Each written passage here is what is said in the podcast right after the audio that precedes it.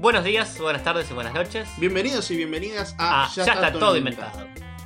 Mi nombre es Rubén y tengo el agrado de presentarles al multilicenciado y mago de la edición, Damián. Muchas gracias. Hoy vamos a hablar de El camino. El Camino, una película de Breaking Bad. Bien. Eh, un segmento más o menos que Netflix. Sí, Netflix. Eh, vamos, esta reseña va a estar llena de spoilers, porque para mí es todo spoileable. Lo único que vamos a decir es que si no viste Breaking Bad, no podés ver la película. ¿No podés ver la película? No. ¿Esa es tu sentencia? Sí, esa es mi sentencia. Así que, Yo creo que sí, lamentablemente es una película que tenés que ver la serie. si no, no vas a entender nada y te va a parecer aburrido. Simplemente, o sea, vas a estar colgado una palmera, digo. Bien, básicamente la película continúa donde termina el último capítulo. Claro, nos sitúa después de los acontecimientos de Breaking Bad, lo cual está bueno porque, bueno, no sé, por ahí algunos se quedaron pensando, ¿qué había pasado con Jesse Pinkman? Claro, una vez que se fue, ¿a dónde fue? ¿Qué pasó? Claro, como que eso quedó muy colgado y bueno, y esta película viene a rellenar un poco ese, ese vacío, sería como un epílogo de qué le pasó a Jesse Pinkman. Es cerrar la historia de Jesse Pinkman, yo pienso. ¿Vale la pena eh, el camino? ¿Vale la pena el camino? ¿Ver el camino? Exactamente. ¿Se justifica su existencia? Y acá eh, puede haber eh, diferentes tipos de opiniones. Para mí, eh, vale la pena. Estuvo bueno. Fue un capítulo más de Breaking Bad. Te trae la nostalgia de la serie. Yo no la creo necesaria, pero es cierto que no está mal. Y definitivamente está acorde, tiene los tiempos, que quizás esto puede ser a favor y en contra, tiene los mismos tiempos de desarrollo que la serie, por lo que puede quedar un poco lenta. Algunas personas pueden tildarla de lenta, pero si ya viste Breaking Bad estás acostumbrado a esta construcción de personajes o desarrollo de escenas, eh, del cual el, el director siempre nos tiene acostumbrados, que es eh, Vince eh, Gilligan. Y mm, con Jesse lo que hace es un buen laburo de mostrarte todos los traumas que vivió cuando estuvo atrapado con estos neonazis, digamos, que lo tenían capturado cocinando meta. Te lo marca muy bien al principio cuando él se está bañando y se recuerda cuando lo torturaban eh, bañándolo con una manguera de bomberos. O cuando recuerda cuando se despierta y piensa que está en la jaula. Y Sí, el estado de esclavitud este en general. Claro. eh, Serían con los traumas que él quedó, ¿no? Por esta. sí, lo muestran todo lo que sufrió. Exacto. Eh, dos cosas a destacar. eh, los- cuando empieza la película, los dos personajes de los amigos de él. eh, me encantó el personaje que era Stinky. Eh, que bueno, la verdad que se reporta como amigo. Lo banca. eh, Resultan ser una especie de admiradores, ¿no? Claro, admiradores, pero también amigos, ¿no? Porque le esconden la camioneta, le elaboran el, el plan un poco, le dan plata, le dicen que se bañe, eh, le- o sea, lo, lo albergan y la verdad que es destacable su camaradería. Sí. Sí. A mí el personaje más pintoresco me parece que es el de Todd, ¿no? Ese narcisista psicópata. Es, es, es exquisito. Está bien que quizás al, al, al protagonista, al actor, se le nota más el paso del tiempo, ¿no? Sí, Porque es lo más criticable, está gordito y se le nota que está se hecho le bolsa. nota que le pasó el tiempo. Pero eh, el personaje es- me parece el más pintoresco. el que Es el más pintoresco, el que más describen, y vos lo ves y decís, el chabón está enfermo. Tenía a una mujer muerta y se puso a cocinar, no le importaba nada. Sí, sí. Eh, completo psicópata. Un psicópata completo. También cuando Jesse lo va a matar que tiene el arma, que le dice, no, vamos a comer pizza, ¿qué te gusta? Un tipo totalmente de- detestable y bien a sangre fría, no, no le importaba nada. Eh, eso está muy, muy bien retratado.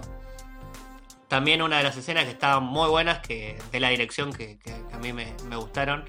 Bueno, estos planos que hace el director de cuando te muestran los traslados, los time lapse se puede decir, cuando pasa la ciudad, que era muy clásico de Breaking Bad. Y una nueva que, que suma es cuando Jesse está buscando la plata en la casa de Todd, eh, que te muestra toda la casa desde arriba y cómo va eh, Jesse buscando toda la plata y cómo va desarmando toda la casa. Eso es muy, Muy bueno. muy bueno. La aparición de estos dos nuevos personajes, eh, que sería el conflicto de, de la película, al principio aparecen como inspectores del FBI o policías del FBI. Y luego te das cuenta que al dar giro la trama que son eh, ladrones. Habían construido. Habían construido, claro, todo lo- el mecanismo para que él pueda cocinar. Que también te lo van explicando mediante flashback de dónde salieron estos personajes. Creo que es una buena inclusión.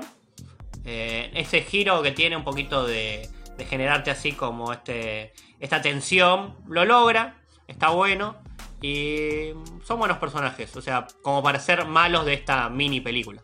Sí, sí, sí. Son buenos antagonistas de, de la situación que está viviendo Jesse. No necesitamos algo más complejo que lo que son. No necesitamos otra banda de malos, sino que está bien que sean dos y que él también se los pueda cargar o los pueda tratar de sortear eh, para, eh, bueno, poder ser libre al fin.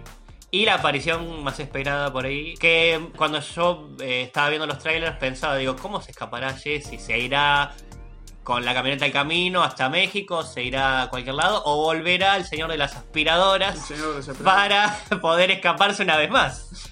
Sus servicios de extracción. Me encanta la escena cuando va y le dice eh, una aspiradora super, una aspiradora turbo. Bueno, no me acuerdo la contraseña, ya, no te hagas. Sí, sí, es muy buena. Y el tipo recalmo todo el tiempo, llama a la policía, el que lo delata, él no le creía. Eh, el personaje ese es muy, muy divertido. Y tiene su ley también, ¿no?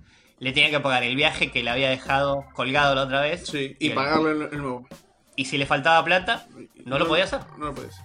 O sea, cumplía su palabra. A mí en particular me gustó que es el mismo Jesse de la serie. Porque uno podría llegar a esperar un personaje demasiado maduro y luego de los hechos traumáticos por lo que atraviesa, haber cambiado totalmente. Y sin embargo sigue siendo ese pibe que le terminan saliendo las cosas más o menos de suerte y como atropellándose, ¿no? Sí, que él es medio caótico. Igual se ve eh, ese paralelismo entre el Jesse de la temporada 2. Creo que está situado el flashback donde aparece con Walter, que esa escena es épica porque te toca el corazón, digamos, volvés a recordar eso. Esa química entre los dos. Que se lo ve un Jesse todavía más torpe, más eh, que mandado. eh, bueno, medio como que no tenía mucha conciencia de ciertas cosas. Y este Jesse que es un poco más oscuro, que sigue teniendo esa, como decís vos, esa, no sé, torpeza, ¿no? Pero que está un poquito más asentado, bueno, sabe lo que quiere, digamos, ¿no? Después de todo lo que sufrió también, ¿no? Así. Y la escena eh, final, que está buena, me pareció raro por ahí que se quieran batir a duelo tipo lejano west, eh, western. eh, Sí. para ver quién se queda con el dinero. Pero está bien. Sí. Se la dejó pasar, está bien. Estaban- el chavo estaba tomado, estaba drogado. Es un, un clásico duelo de hombría que podría suceder eh, así, medio estúpido. Y bueno, ahí él saca ventaja con su.